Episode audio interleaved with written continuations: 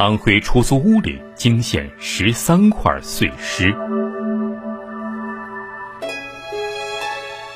在安徽蒙城老城区的一间出租屋里，前不久发生了一起骇人听闻的事件。当时正值酷热的夏天，附近邻居突然发现，从这处出租屋里传出了一阵阵的恶臭，而且臭味越来越浓，一直都没有散去。当时是夏天啊，时间一长，谁受得了啊？邻居们都苦不堪言，可是这个出租屋又一直房门紧锁，找不到在这住的人。时间长了，附近居民实在受不了了，有几个胆大的邻居干脆就冲进了这个出租屋里。可是进去之后，就发现满地的不明液体，顿时把大家给吓坏了，赶紧出来向当地派出所报了警。当地警方接到报案之后，第一时间就赶到了现场。进门之后的那一幕，让警察也吓了一大跳。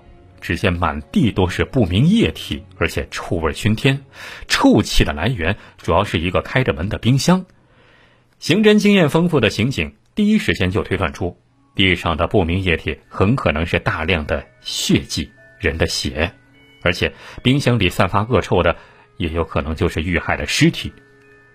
果不其然，等到法医赶到现场确认的时候，从冰箱里竟然取出了十三块人体的碎尸。这起案件的作案手法十分的残忍，现场的惨状啊，让前来侦查的民警都忍不住作呕。而这十三块碎尸拼接起来，刚好是一具完整的女尸。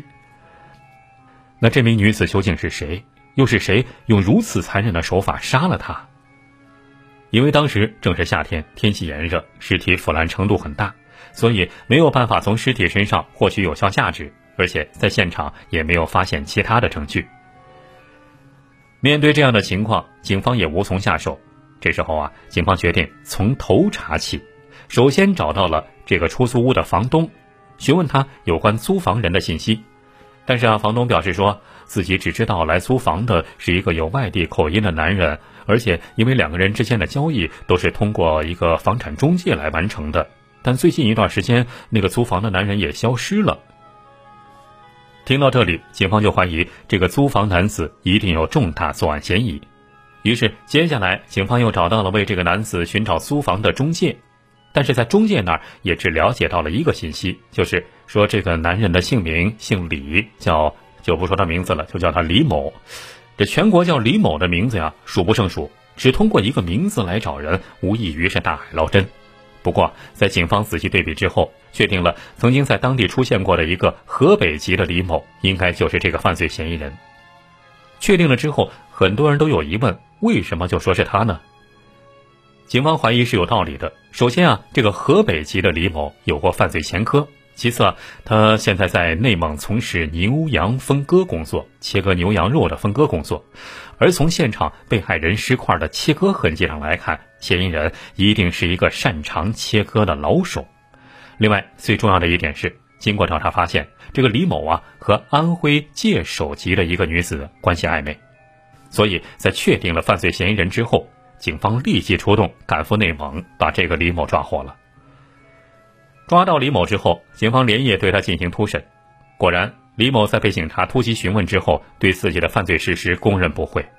原来啊，出租屋里惨死的正是和他关系暧昧的这个安徽界首籍的女子。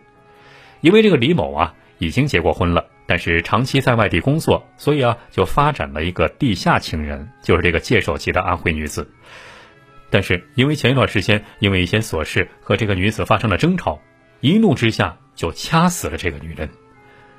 杀完人之后，李某害怕了，他想出了一个办法，于是他就把这个女子的尸体分割成多块，然后藏到冰箱里，想等自己忙完了工作再带回老家处理。但是让他万万没有想到的是，当时他租住的安徽蒙城的这个出租房正在进行老城区电路改造，结果一连停电了，停了好几天。这下一来，让冰箱里的石块彻底腐烂膨胀了，一下子顶开了冰箱的门液体也随之流了一地，这才发生了一开始说的那一幕。如今啊，这个李某已经得到了法律的制裁，但是我们说啊，无论在任何时候，大家都不能产生犯罪的想法，不管是小到偷东西，还是大到杀人放火，只要犯了罪，就一定逃不脱法律的制裁。如果是因为失手失误而导致了犯罪，也希望能够及时醒悟，到公安机关赶紧自首。只有这样，或许才能够得到宽大处理。刚才说的是发生在安徽蒙城的一起出租屋里的分尸案，其实啊，像这样的案件还有。在二零一八年，一对黑龙江母女俩在出租屋里也是惨遭杀害并被分尸。这母女两个人，女儿在哈尔滨师范大学读钢琴艺术表演专业，而母亲就一直陪读。当时啊，母女二人就租住在哈尔滨师范大学产业园的一处单元房。二零一八年五月，因为老家有亲戚去世，所以家人就和他们联系，但是一直联系不上。等了几天，一直联系不上，家里人比较担心，就带着人来到了他们母女二人的租住处。结果发现防盗门紧锁，敲门无人应答。最后在物业的帮助下，锁匠把他们租住的房门打开。进去之后，房间里面没人，但是亲属看到在他们睡觉的枕头下面有一部手机，还有一把带血的锤子，而且床边的一个塑料袋里装的是床单床单已经被血染红了。另外，在厨房门口还发现了一部切割机。这亲属顿时觉得不妙，赶紧报了警。随后，警方赶到现场之后，在他们的出租房里发现了一个旅行箱，里面竟然发现了尸体的碎块。经过 DNA 鉴定，这个尸块就是母亲的。随后没多久，女儿的尸块竟然又在学校的一个教室的储物柜里被找到。两个人的头颅在十多公里外的垃圾焚烧厂里也被找到了。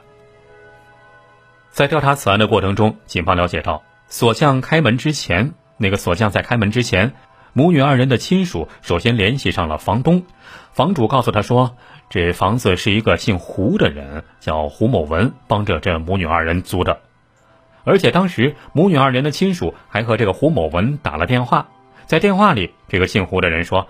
没事儿，他们母女二人去了美国，在倒时差，等醒了再让他们联系你。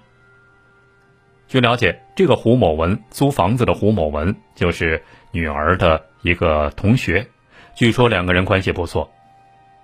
因为当时感觉这个胡某文是在撒谎，所以亲属就把这事儿告诉了民警。随后，警方就把这个犯罪嫌疑人胡某文给抓获了。至于作案动机，亲属说，民警告诉他们不是情杀，可能是和钱有关。这亲属说啊，我妹妹过年的时候说女儿的一个同学能够帮助买到学校的福利房，还找我们兄弟姐妹借了三十多万元。但是让人万万没有想到的是，随后没多久，这起惨案就发生了。